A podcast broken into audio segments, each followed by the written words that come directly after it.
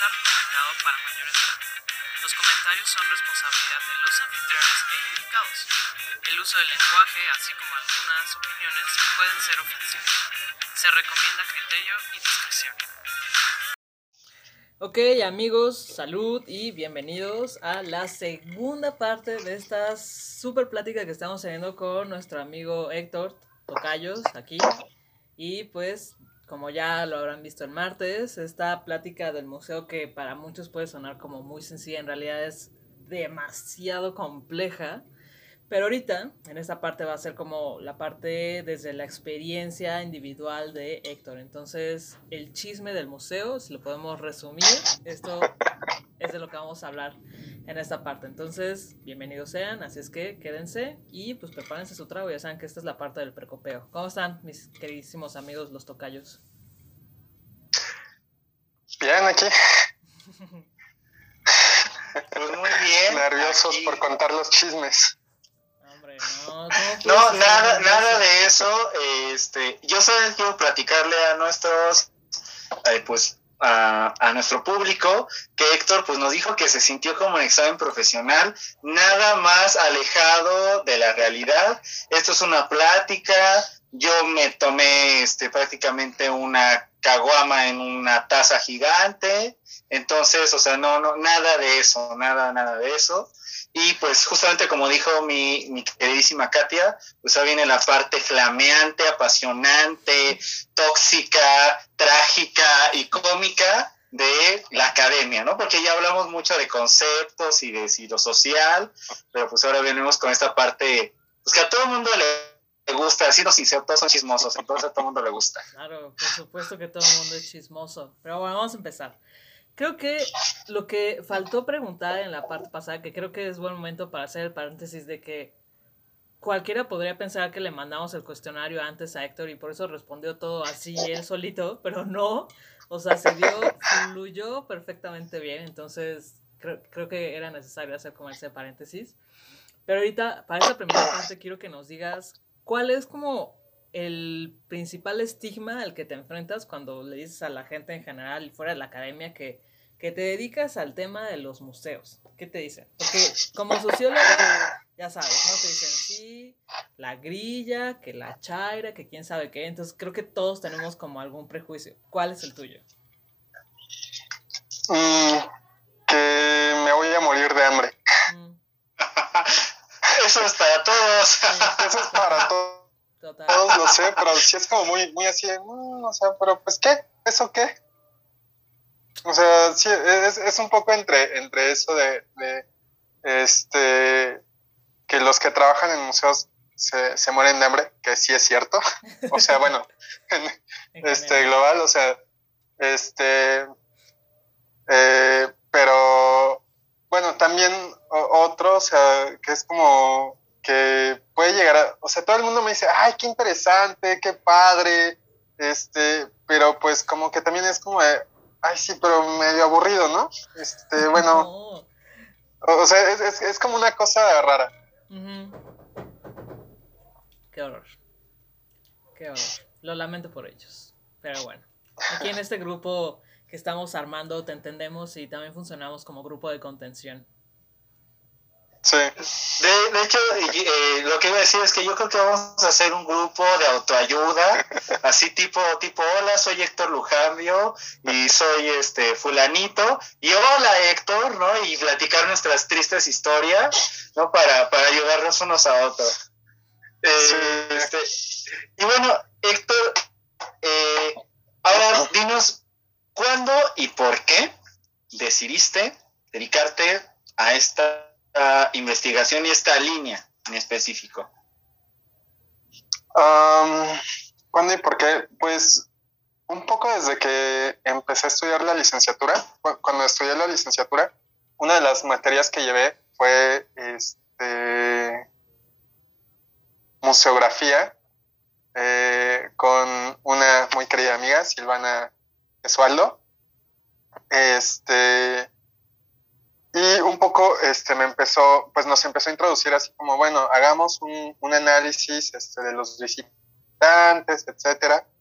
Y este ya, ya fue como por el séptimo el octavo semestre cuando nos dejó ese, ese ejercicio y este, pues nos repartimos los distintos museos de la ciudad.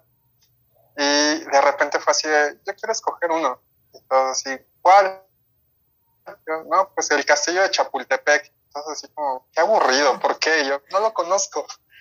O sea, porque además, eh, cuando estudiaba en la primaria, me enfermé la vez que la escuela hizo la visita al castillo de Chapultepec.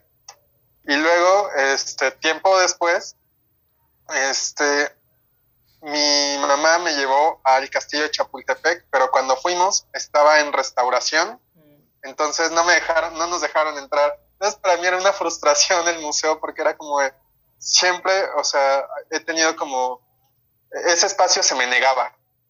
Entonces, un poco, este, uno de los ejercicios que me tocó fue este, ver los dispositivos digitales, cuáles eran y ver cómo la gente los utilizaba. Y a partir de eso fue como que me empezó ahí este, a generar así, bueno, este, si veo los museos desde, desde un ámbito de comunicación, o sea, ¿qué onda con, con, con, los museos? ¿Son, ¿Son un dispositivo de comunicación?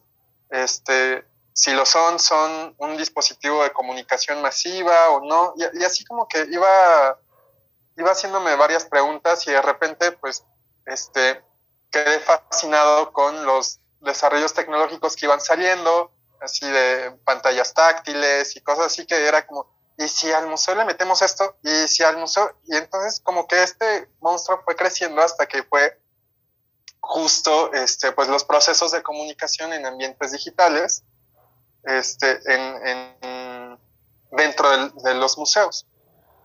Oye, Héctor, ¿y dirías que ha sido fácil dedicarte a esto? Mm, no. No, no es fácil. Eh, por un lado, te encuentras eh, con, con gente que ya está habituada a una forma de trabajo, a una forma de pensar el museo, a una forma de, de estar, mm. que este, de repente encontrarte con cosas diferentes pues como que les causa ahí este, un cortocircuito.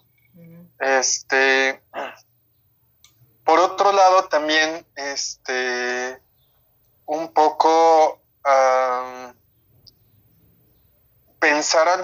desde lo digital, o sea, como que muchas veces para las personas se reduce a exposiciones virtuales, charlas este, a través de Zoom, y este, redes sociales, pero incluso las redes sociales las ven como el como Gaceta UNAM, o sea, como, como un cartel donde pegas así este, nada más las actividades y entonces pues no terminas de, este, de usar esos, los dispositivos digitales, o sea, no los explotas en su totalidad. Y un poco esa era mi frustración cuando cuando me enfrentaba con los museos.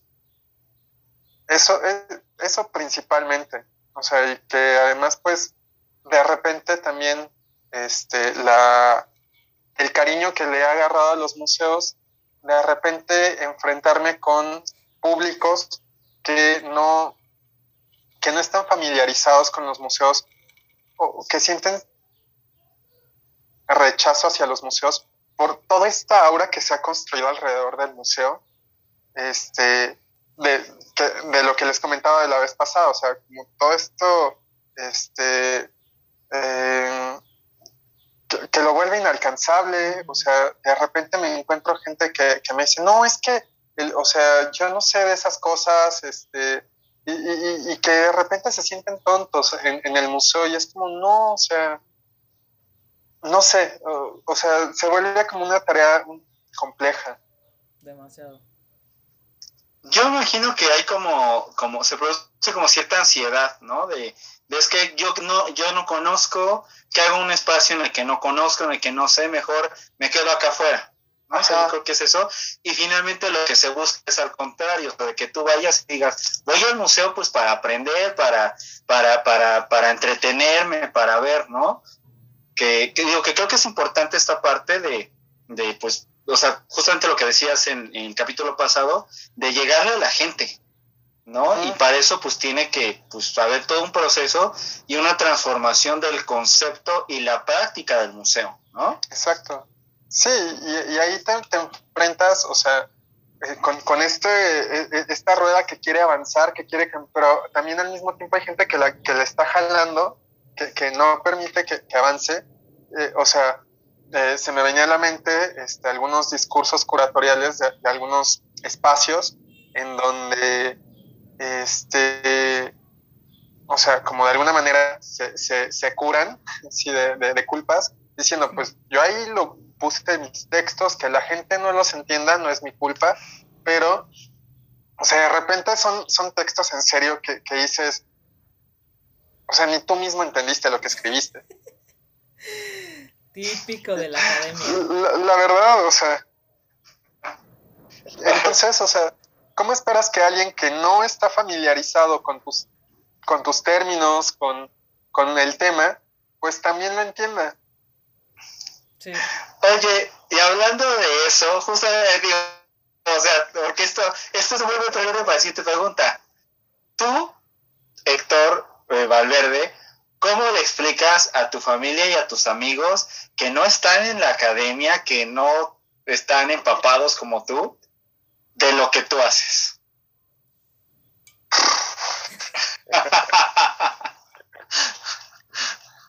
es, es, complicado. actualmente, este, justo me, preguntan, bueno, ahora que, que, que regresas a Lina, ¿qué vas a hacer? Y yo así de, ah, eh, pues trabajar con comunidades. Este, no, pues, ¿cómo explicarle a la gente lo que hago? Pues un poco es repensar el museo para lograr que establezca un diálogo con las personas. O sea, y el diálogo puede ser este, a través de las exposiciones, a través de sus actividades, no sé, o sea, e, existe una gama muy amplia. Pero eso, o sea, como repensar el museo para... Yo creo que sí, yo creo que es la mejor manera, por, por lo que decíamos, o sea, tratar de resumir como lo complejo que es que ya nos aventamos una hora ahorita para, explicar como por qué es importante ir al museo, no nada más entras, pagas y sales y ya. Creo que eso es como un buen, un, resumen ejecutivo súper, súper bueno de, de qué es lo que haces, ¿no? Pero desde otro punto de vista, ¿qué dirías que es lo que te mantiene inspirado para seguir haciendo investigación en lo que concierne a los museos?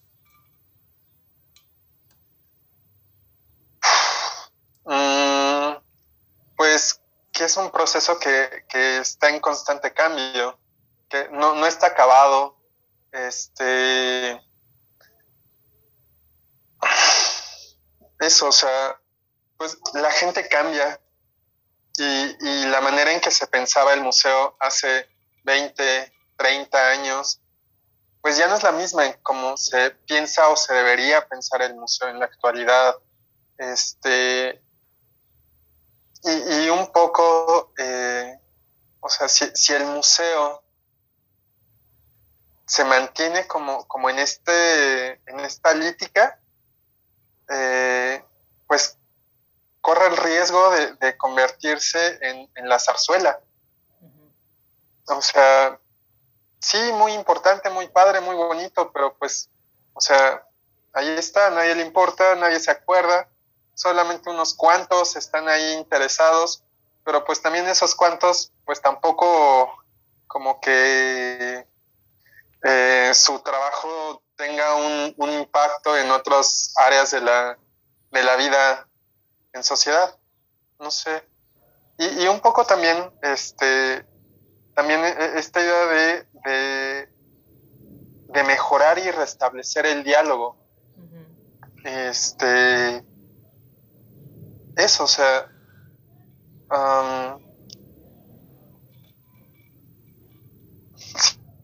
sí, no, eso. por ejemplo, ¿cómo ha sido pues tu experiencia general en la academia, o sea, haciendo investigación, dedicándote a este tema? O sea, porque aparte del tema del museo, eh, no solamente es investigación, sino también tiene muchísimo que ver con la divulgación. Entonces, pues, ¿cómo ha sido tu experiencia en estos dos ámbitos? Interesante, eh, ha sido interesante. Eh, por un lado, me he enfrentado ah, con, un mundo que no esperaba que fuera así, en el sentido, bueno, sí, ah, ha sido como en dos formas. por un lado, ha sido muy excitante eh, conocer gente eh, con otros puntos de vista, con, este, con otras ideas, que, con, las que he podido intercambiar ideas, este, que me han abierto el, panorama. Eh, lo que les comentaba, este, no me acuerdo si fue en, el segmento pasado o, un poquito este, en, charla, este, de que con, con, con, con esta amiga que me, que me, decía, es que, este, o sea, que un poco que me quitó la venda, la, la, venda romántica de los ojos de, sí, los museos son este, acá súper este, cool y lo más importante y es acá súper padrísimo. Este, y un poco aterrizarme en la realidad de, pues sí, pero pues es que también, o sea, hay gente que, este, que no tiene para comer y entonces, o sea, ¿qué onda con eso? Este, mi esposa, eh, mi, bueno, mi pareja, porque no estamos este, oficialmente casados, este, eh, pues también, o sea, me, ha llevado también a reflexionar este, en torno al museo, a, este, a veces, por ejemplo, eh, platicábamos, o sea, yo le decía, es que los visitantes, que y ella me decía, pero es que, ¿por qué nada más pensamos en los visitantes? O sea, ¿por qué no pensamos también en, el otro lado? O sea, este, ¿Qué pasa, por ejemplo? Este, eh, justo eh, le, comentaba, es que eh, yo siento que, hay, que los visitantes como que han perdido este, como esta capacidad de asombro, de sensibilidad ante la vida, este, con todo este bombardeo mediático, etcétera. Y, y les, entonces, este, cuando van a, exposiciones así, este, como del, como el memoria y tolerancia, este, pues salen así como, ah, pues sí, ajá. Y me decía, o sea, y, ella me decía, imagínate si ellos están así, ¿cómo han de estar los custodios? El personal que trabaja diario y que tiene que ver esas, esas obras. Entonces, de repente, o sea, te digo, o sea, vas, vas, vas descubriendo, o sea, como otras cosas. lo veo como, como estas linternas que, que te van dando que te van ayudando a, iluminar más en, este mundo para que no estés tan este, tocando a ciegas. Pero también por otro lado me, he enfrentado este, a un mundo académico que de alguna manera ah, me parece un poco rancio en el sentido de que eh, muchos de los trabajos académicos son meramente historiográficos. Entonces, nada más es este, revisar qué hizo quién, cuándo lo hizo y ya.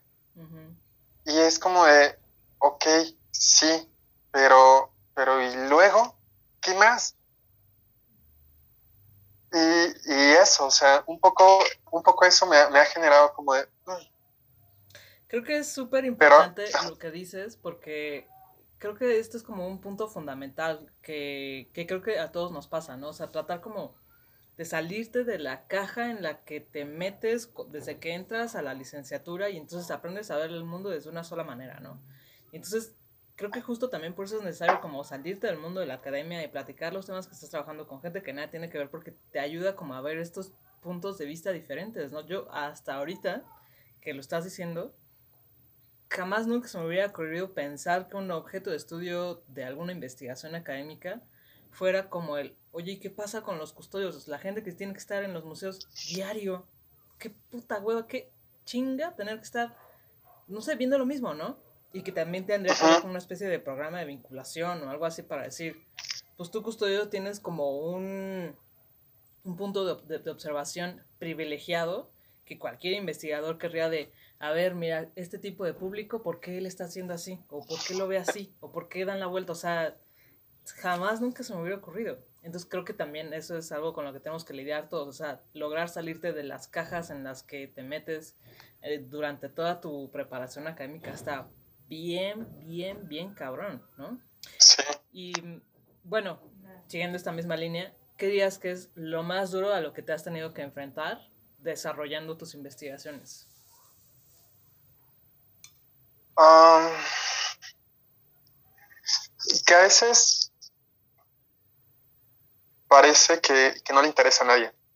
O sea, incluso a los que dicen que les interesa, pues parece como, como de, ah, sí, qué bonita tu investigación, se queda en la, lo guardo y siguiente. Sí. O sea, y, y, eso tiene que ver con, con, con, romper estereotipos, este, o sea, uh, paradigmas con los que llegamos. Y, y, y hay gente muy valiosa, eh, muy, que, que, tiene ideas este, muy, muy, muy padres en la cabeza, pero a veces este, no están eh, tan dispuestos o tan abiertos a este, a salir de, de, ese, de ese esquema que tienen. Entonces, o sea, por más que llegues con, con ideas, propuestas, con nuevas cosas, es como, sí, pero, pero, o sea, no sé, o sea, pensando como, como en, en, en investigación, o sea, de, sí, este, pero pues, eh, fulanito ya dijo que eso no, y, y, no. Entonces no permite que, o sea, tal vez sí, fulanito dijo que eso no, pero desde aquí, pero si te mueves tantito por acá, puedes, sí puedes entrar. Y a veces eso, este, eso es así como... Mm.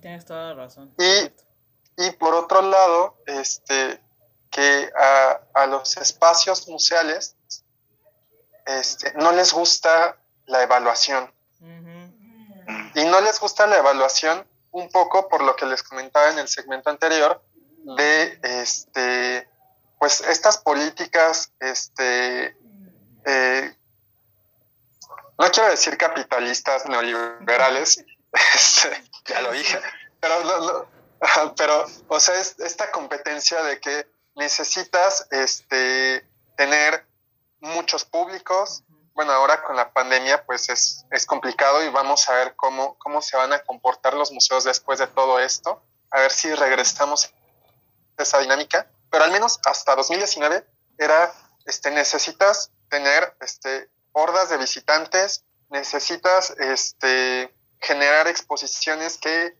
eh, atraigan esas hordas de visitantes, eh, si, no, si no tienes exposiciones, metes los juguetes tecnológicos para que venga la gente y se emocione, y si no tienes eso, generas actividad. Entonces, o sea, es como en, en este rollo, um, se me fue otra vez la cabra de lo que les iba a decir, pero este, ¿cuál, cuál había sido la pregunta? de tu especie más dura. Ah, cierto. Este, entonces, eh, por eso mismo los espacios no quieren ser evaluados porque de alguna manera sienten que va a haber algo que les va a salir negativo. Y entonces eso va a afectarlos en su administración de recursos, va a afectarlos en sus posibles públicos y por tanto se va a ver, se va a ver este, reflejado en el, en el impacto económico. O sea, es como todo este rollo y este, en ese sentido, por ejemplo, este, ahora que, que, que hice este, mi investigación este, de la maestría, pues me tocó el, que uno de los espacios, pues siempre me dio negativas. Bueno, más que me dio negativas, siempre me dio largas. Mm. Y largas, y largas. Y, y, era así como de, les, les mandaba correos no me respondían. Bueno, mando a otra área. El otra área me respondía que era al área que había mandado originalmente. Y así, de repente ya me cansé y fue llamadas. No, pues es que fulanito es el encargado. Y ya me contactaban con fulanito y no, pues es que perenganito es el encargado. Y así me tenían, así de... Me acuerdo que, le decía a Julio así de, bueno, ¿qué hago? O sea, si me, si me sigo esperando, no voy a hacer nada. Busco otro espacio, este, o qué. Y pues, o sea, su recomendación fue, pues, velo empezando a hacer en lo que ves, en lo que te autorizan. Y pues sí, o sea, empecé a hacer el estudio y también al mismo tiempo, o sea, eh, en, este espacio, pues genera, eh, generó extrañeza a, las autoridades de ese espacio que, este, que hubiera un, un changuito ahí preguntándole a la gente qué les había parecido su museo. Y empezaron a desplegar, me acuerdo, así, su, su, sistema de seguridad y pues la gente se empezaba a poner nerviosa cuando yo estaba con ellos. Mm. Porque, o sea, e, e, abordaba a las personas, oye, te puedo hacer unas preguntas sobre el museo, sobre tu visita, sobre, etcétera. Y de repente, o sea, cuando volteaba veía a un guardia de seguridad este, atrás del visitante, a uno atrás de mí, a otro como 10 metros por allá, y, y, entonces así, y a otro que estaba nada más dando vueltas así como, como luna, como satélite, así de alrededor de nosotros, y era así como, y los visitantes, este, sí, bueno, este, tengo prisa, este, y era así como, mm". y durante todo el tiempo que, que, hice el, trabajo ahí, pues sí era así, así, era como, e, e, era frustrante. Entonces, obviamente eso se va a ver reflejado en la investigación, o sea, de alguna manera los visitantes no fueron completamente honestos. Y al mismo tiempo, bueno, nunca son honestos, pero este, pero, o sea, como que redujo ese, ese margen de confianza que, podía tener. Oye, sentí, sentí muy en mi corazoncito cuando dijiste que, que, a la gente no le interesaba, y que es que agarraba y que los que a los que les interesa lo colgaban, se dije, ay, eso se siente tan feo.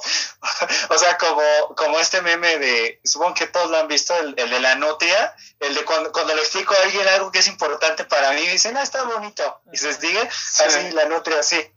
Este, y bueno, y la pregunta siguiente va ligada justamente con esto. Y, y digo, ¿y, ¿y qué mala onda esto que pasó? Porque justamente como dices, este, pues pasa que pues la gente de por sí no es honesta y, pasan estas cosas y pues mucho menos. Eh, pero bueno, eh, ¿cuál ha sido la peor experiencia en, el mundo académico y cuál ha sido tu mejor experiencia en el mundo académico? Mi peor experiencia Mm, no. Bueno, en el mundo académico, o sea, eh, por ejemplo, en la maestría, en, esto, o también un poco de lo que he trabajado en, en, el INA. ¿En los dos? Bueno, este, la peor experiencia fue justo esta, de, los policías y todo, o sea, como esta, esta negativa de... La verdad es que nunca me había enfrentado a eso. O sea, incluso llegué a hacer este, algunos ejercicios de observación, algunas entrevistas en, en otros espacios, este, eh, y, el personal del museo muy receptivo, muy amable, este, pero acá sí era como, como, como si estuviera tratando de, revelar un secreto de Estado, no sé, era una cosa ahí eh, rara. Este, y al mismo tiempo, o sea, pues vinculado con, con, el, con, la investigación, pero no, no directamente de, la investigación, pues fue en un, una zona arqueológica que estaban abriendo que este pues la gente no estaba como muy contenta y, y nos persiguieron con machetes. Qué raro, esas historias en casi no pasan, son bien raras. Casi no pasan. sí. Sí. Oye. Sí, o sea, un poco. No, sí, dale, dale. No, no, no. ¿Qué, qué ibas a preguntar? No, que, que si esas habían sido tus peores experiencias, también podríamos hacer como todo un podcast de las peores experiencias trabajando, este, no quiero decir que en el INA porque acabas de entrar y eso podría ser perjudicial, pero trabajando como, como en zonas arqueológicas que parecieran como historias de tal cual, Indiana Jones, ¿no? sí, es, podría titularse ese podcast este Frankenstein y, los investigadores. Una turba detrás del monstruo, ¿no? Algo así. Eso estaría, mira, eso ya es tema de, de, tesis, así, el título de una tesis. Tal cual, Bueno, ¿y, ¿y, la mejor experiencia, Héctor? Digo, para darle un, un poquito de... La mejor, no, pues la verdad es que he tenido bastantes muy buenas. Por ejemplo, este, en, en, en para, para la tesis de maestría, este, la gran sorpresa que me llevé eh, al trabajar con, con el Museo de Cuba, el Palacio del Segundo Cabo, bueno, es el Centro para la Interpretación de las Relaciones Culturales Europa-Cuba, Palacio del Segundo Cabo. Eh, e, e, ese, ese museo me pareció increíble. Confieso que llegué al museo con un prejuicio de que Cuba, este, por el bloqueo este, económico y, comercial que, le tiene impuesto a Estados Unidos, pues está atrasado y este atraso pues está, impacta en todos sus sentidos. Y eso me permitió, este, pues cuando hice eh, la estancia ya, pues descubrir que, Cuba es, es más allá de, de lo que me había vendido la industria este, del entretenimiento de lo que es Cuba.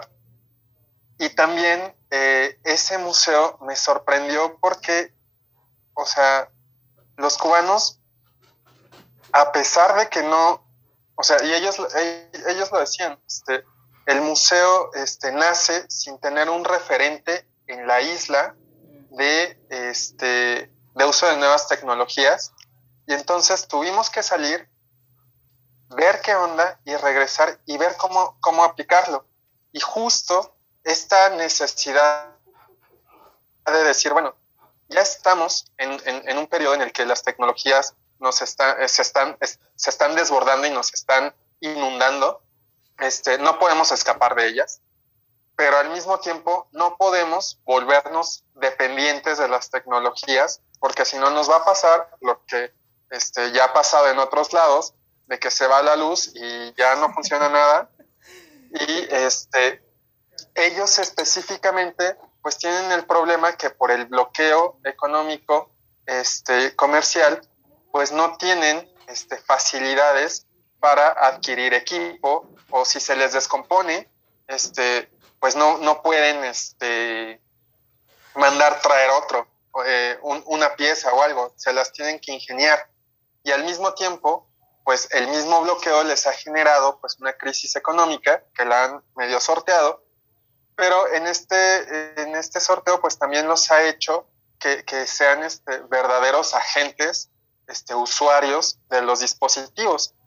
Y este, a diferencia, por ejemplo, de lo que veo aquí en México, de que en muchos espacios, eh, el, si no es el proveedor, no puedes meterle mano. A, a, los, a los dispositivos. Y entonces este, se descompone, tienes que llamar al proveedor y el proveedor va a, atender tu demanda, pero pues esa llamada ya te costó, ya te costó que el proveedor te va a cobrar, te va a cobrar para decirte, ay, ¿qué crees? Que no prendiste, no, no apachurraste este botón. Y al mismo tiempo te va a cobrar para decirte, ¿qué crees? Hay que cambiar todo el mecanismo de adentro y ese cambiar el mecanismo de adentro pues también va a costar. En cambio ellos, pues ante esta necesidad de que no pueden darse ese lujo, pues, o sea, se han, se han volcado a, ellos mismos a reparar sus dispositivos, a este a, eso. Oye, y dando un poco la vuelta, esta es la pregunta estrella del podcast, que diría Héctor que es como la parte de la parte candente. ¿Cuál ha sido el chisme de la institución que tú quieras, donde hayas estudiado, donde hayas trabajado, donde tú quieras? ¿Cuál ha sido el chisme más cabrón o más surreal o más impactante que digas, no puede ser que esto suceda en un entorno académico? Hmm. Este.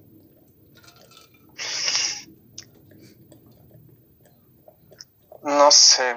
Bueno. Sí. este, no, no, necesitas este, hacer especificaciones. De hecho, generalmente decimos aquí que esto no pasó en México, que de hecho es una historia de ficción.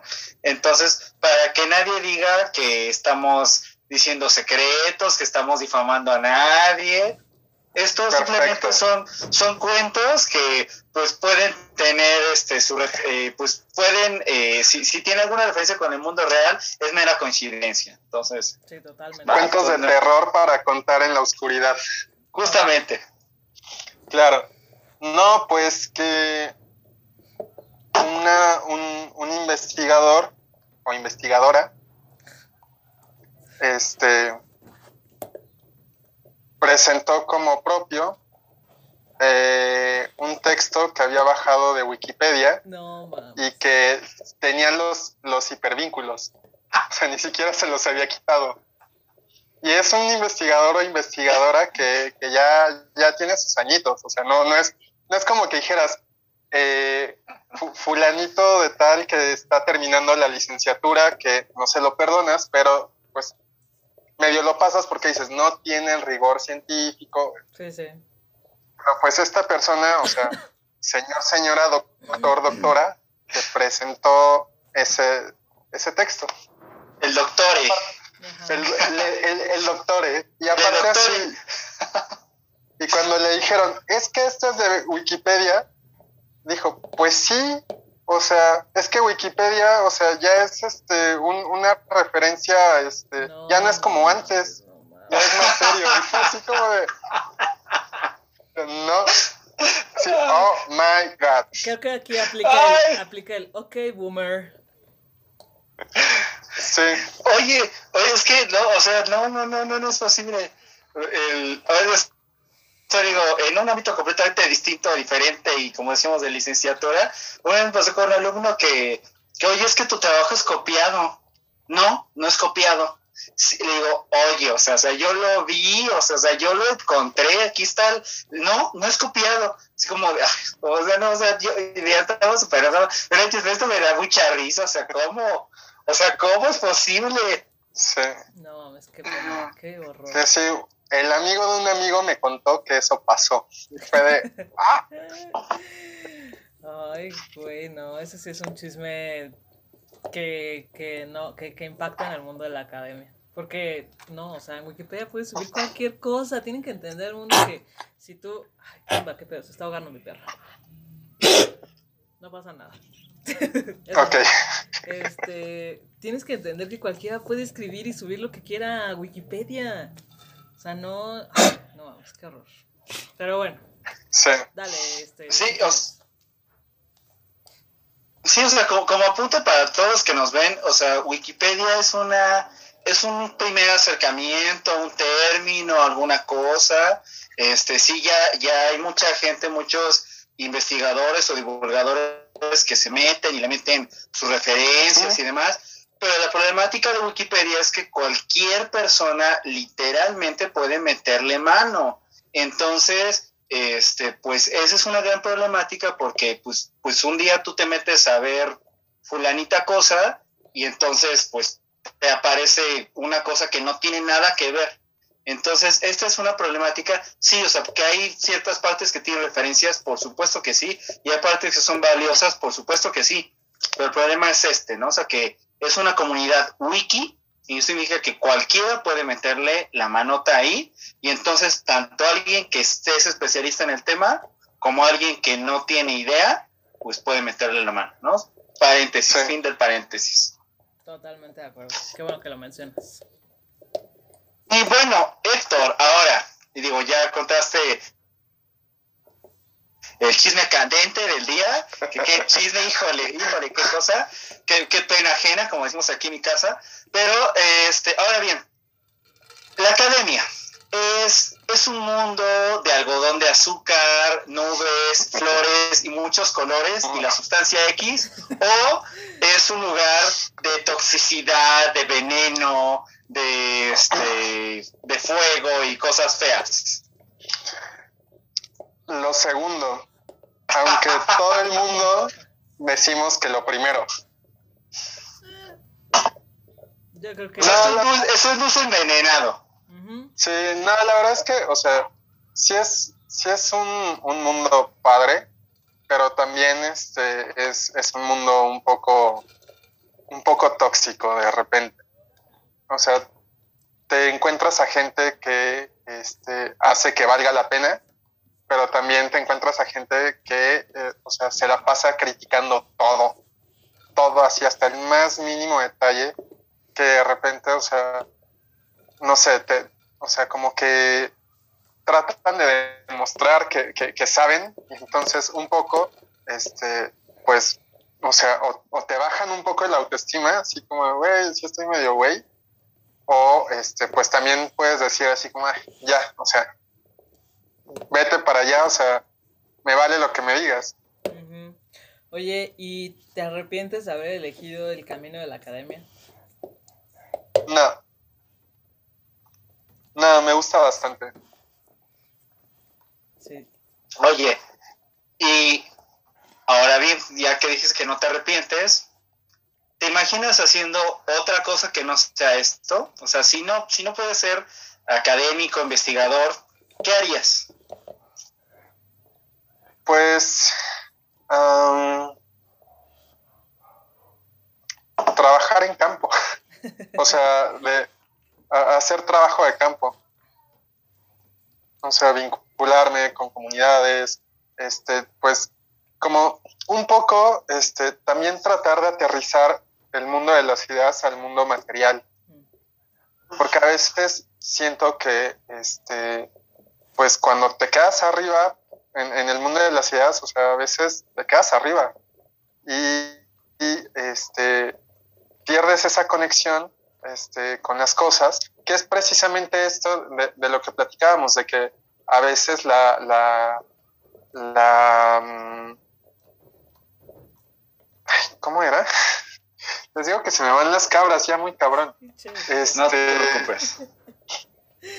El, el, se me fue, se me fue la idea por completo. Este, o sea, el mundo de las ideas, o sea, no, no sé, ya, ya no sé ni lo que les estoy diciendo. Y eso que no está tomando. y eso que no estoy bebiendo. Tal vez es lo que te hacía falta, pero tú no quisiste tomar. Seguramente.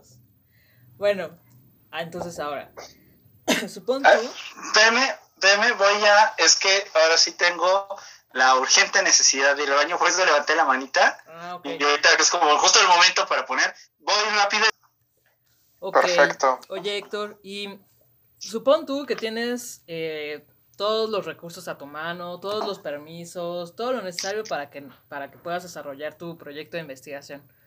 ¿Cómo describirías o cómo sería ese mundo utópico para ti?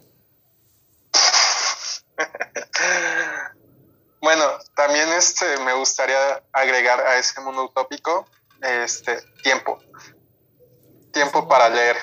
Un muy buen punto. Para leer y escribir.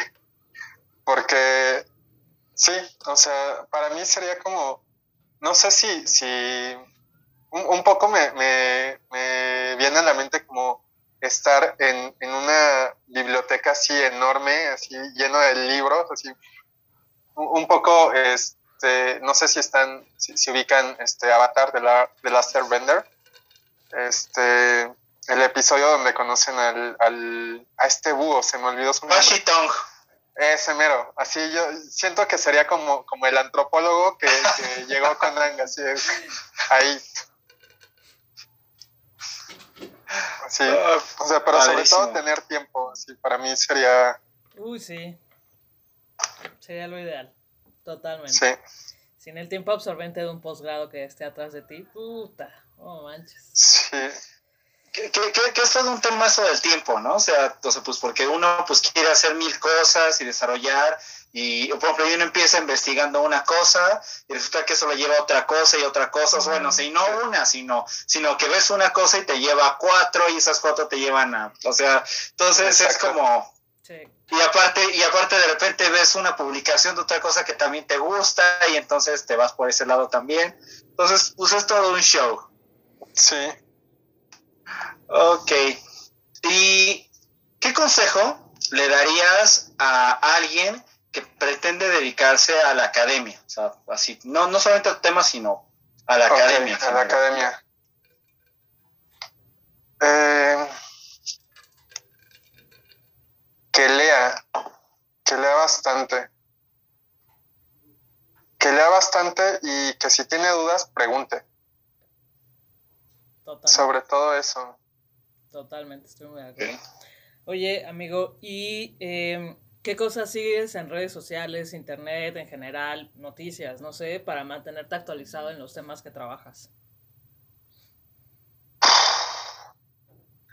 Ah, bueno, sigo redes sociales, eh, principalmente Facebook, que es ahí donde casi todo el mundo se está volcando a, a subir contenidos. Casi todo el mundo de nuestra edad y más arriba. Sí. Sí, la, la, verdad es que este Facebook como que ya se convirtió en, red de viejitos. Este, y, y, justo ahí están subiendo mucho material. Este, y ahorita con la pandemia, pues están haciendo muchos cursos, este, webinarios, etcétera. Eh, promocionan muchas actividades, en, sobre todo en esa, en esa plataforma. También un poco eh, Twitter, este, pero principalmente es a través de, de, Facebook que, me entero de casi todo. Bueno, también este eh, uso ResearchGate y Academia este, como, como dos fuentes, o sea, y, y, Scholar de Google. O sea, de repente es como, tengo una idea, le escribo en Scholar y ahí empiezo a, a ver este materiales y a descargar lo que pueda y si no busco la manera de, de hacerme de, textos y preguntando también este con, conocidos así como oye ¿qué, este tú qué sabes de esto y todo o, o como trato de buscar también por ejemplo ahorita mi, mi, tema de interés es inteligencia artificial mm. este y entonces pues como que empiezo a buscar en, en, en eh, aledaños este no necesariamente inteligencia artificial sino con, con, otras cosas que también me puedan un poco nutrir de eso para ver si, si no hay algo más por acá. Aunque mi línea ahorita sea, quiera ser este, inteligencia artificial. Ok. Sí, digo, eso, es, eso está padre y yo recomiendo a todos nuestros de público, a nuestro público, que pues si no saben algo de, algo, pues digan que no saben y pónganse a investigar, o sea, uno escribe en Google o en YouTube y le aparecen videos o lo que sea de eso, pues para irse acercando, ¿no? Que es importante porque un problema es que cuando la gente dice que sabe y no sabe y opina y no sabe, entonces pues, tienes problemas. Y ahora bien, otro consejo también es darse tiempo para sí mismo. O sea, porque luego de repente, o sea, como que nos absorbemos y nos, y nos autoexigimos y nos olvidamos de, este, de que también tenemos una vida. Entonces, o sea, aunque sea, porque también eso no, nos, nos bloquea, o sea, nos genera un bloqueo de, de que de repente estás enfrente queriendo escribir un maldito párrafo y llevas una semana atorado en eso y es de no puedo avanzar, ¿por qué no puedo avanzar? pues desconéctate, o sea, sí, tómate un respiro, ponte a ver este videos de, en YouTube, absurdos si quieres, o sea, no sé. Sí. Eso.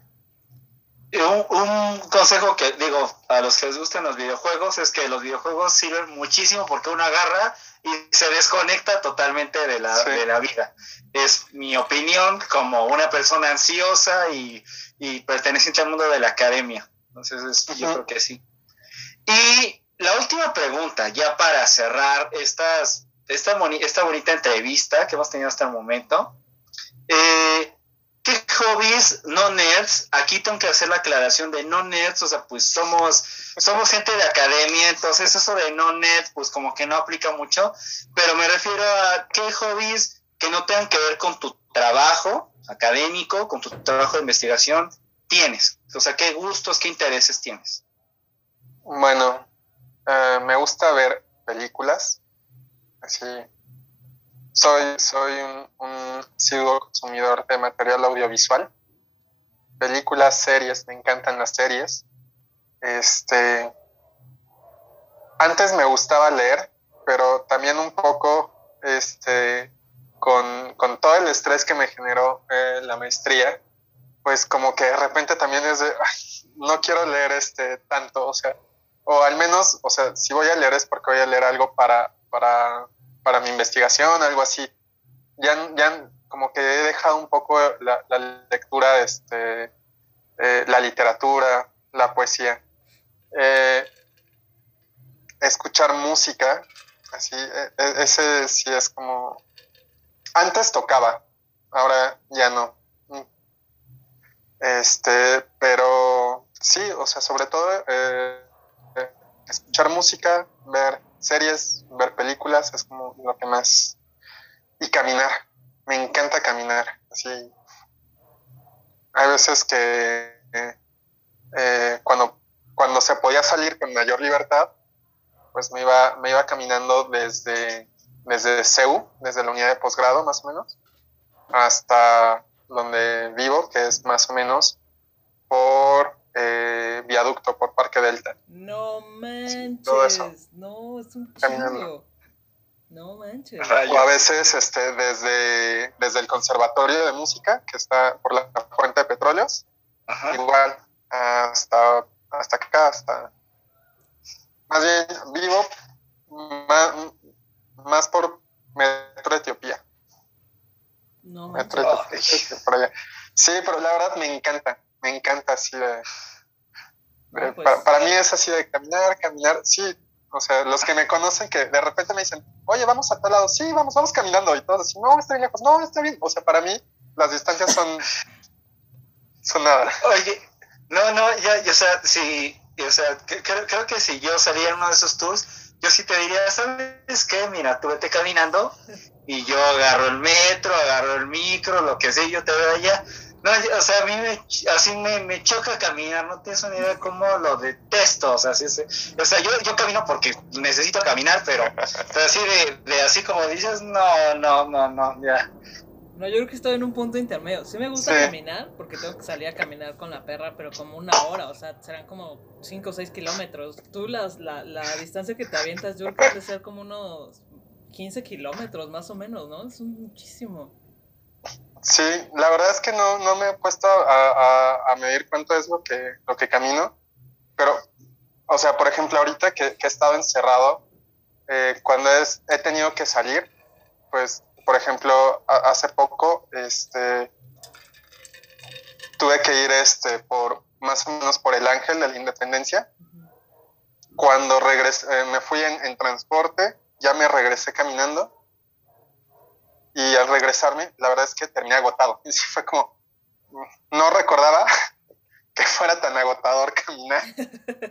Pero no, pues es que, es que obvio. Y hablando de, ahorita que Katia sacó lo de, lo de su pequeña, no sé, pues mi pequeño, lo bueno es que en pequeño es flojo como yo, entonces, entonces, o sea, yo no necesito caminar tanto, o sea, o sea, ya a las tres, cuatro cuadras ya, ya, o sea, se echa, entonces, somos muy felices. Sí. Estás cabrón, Héctor. Estás bastante cabrón, ¿eh? Me queda claro que te gusta caminar totalmente.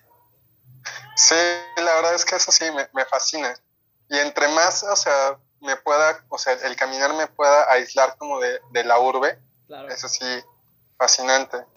antes, este, un, con un amigo iba este, a las montañas, fuimos a, a Lista, fuimos como a distintos lados. Y la verdad, así yo era feliz. Eh, justo este, ahora que fui, que fui a un congreso, eh, fui, fui, fui con, con, con, mi novia y mi hija. Mi hija estaba todavía más pequeña, entonces la tenía en el fular y la iba cargando. y fuimos a un lugar donde hay este, unos, unos monos, pero tenías que subir un cerro. Y, y me acuerdo que yo iba con, con mi hija, e iba con, con las provisiones en la espalda, y mi esposa, bueno, mi novia esposa iba así como de, ay, espérame. Y yo así bien a gusto de, apúrate. No manches.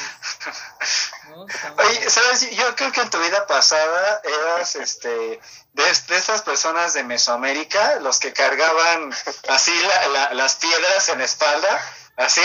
Así que, que iban todos así, no digo, no, no, no, algo así. Nómada completamente. Sí, no. Sí, no, y la verdad, es, anécdota que les digo, pues es muy chistosa porque además estábamos como a 38 grados, hacía mucho calor, o sea, la humedad era, horrible y era así como de, no, sí, vamos, vamos, sí podemos, sí podemos. Y, me acuerdo que me dijo así, no sé cómo aguantas, o sea, con, con, con Emma y con, con, o sea, sí era una cosa divertida. Yo te hubiera dicho como Milhouse en este capítulo de Simpson, de sigue, pero cargándome. así, así yo debería ser así. seguramente para ti hacer un recorrido arqueológico con los arqueólogos en, en campo de ser como eh, al sol, hacia el rayo del sol y cargando la mochila con todo el equipo. Mm, o sea, a mí también me gusta, pero así que digas, wow, así como disfruto las cinco horas caminando si no está cabrón. él sí se puede echar un recorrido con Julio, así. Ah, sí, además es que, así mira, como si estuviera caminando en la Alameda y no, la verdad es que con Julio está cagado, pero lo sufres también, debo, debo decir. Sí. Pero bueno, está bien. Ok, entonces vamos a acabar aquí. No sé si quieres agregar algo más. Este, Héctor Valverde, Héctor Lujambio, para ya cerrar esta parte de esta entrevista tan divertida y tan interesante que tuvimos el día de hoy. Pues nada, agradecerle a Héctor, agradecerle muchísimo que esté aquí con nosotros. Esto fue una plática muy interesante, muy, pues, pues creo que a todos, muy enriquecedora, ¿no? Entonces nada más y pues muchas gracias, Héctor. No, gracias a ustedes. Gracias por invitarme y pues por darme un espacio para, para charlar con ustedes. No, hombre, gracias a ti, amigo. Y pues feliz de, de, su proyecto. Gracias, amigo. Qué bueno que te animaste. Que eh, era, era necesario tu tema. Entonces, bueno, vamos a cerrar aquí. Ahora sí ya acabamos la entrevista con nuestro buen amigo Héctor Valverde. Y eh, estén pendientes. Vamos a seguir teniendo como todavía muchas entrevistas interesantes. Y entrevistas como estas dan pie a hacer como conversatorios que ya más adelante iremos haciendo como guerra de, de, guerra de investigadores a que se agarren así de no, tú estás mal, para que vean cómo es el mundo de la academia en coloquios, en conferencias, en seminarios y vean como una, una, una perspectiva más real. Entonces, vamos a dejar hasta aquí. Muchas gracias a ambos, espero que se hayan divertido y que probamos repetirlo pronto ya que esta pandemia nos deje reunirnos. Cuídense mucho, no tomen mucho, ya saben que los malacopas cagan y ahí nos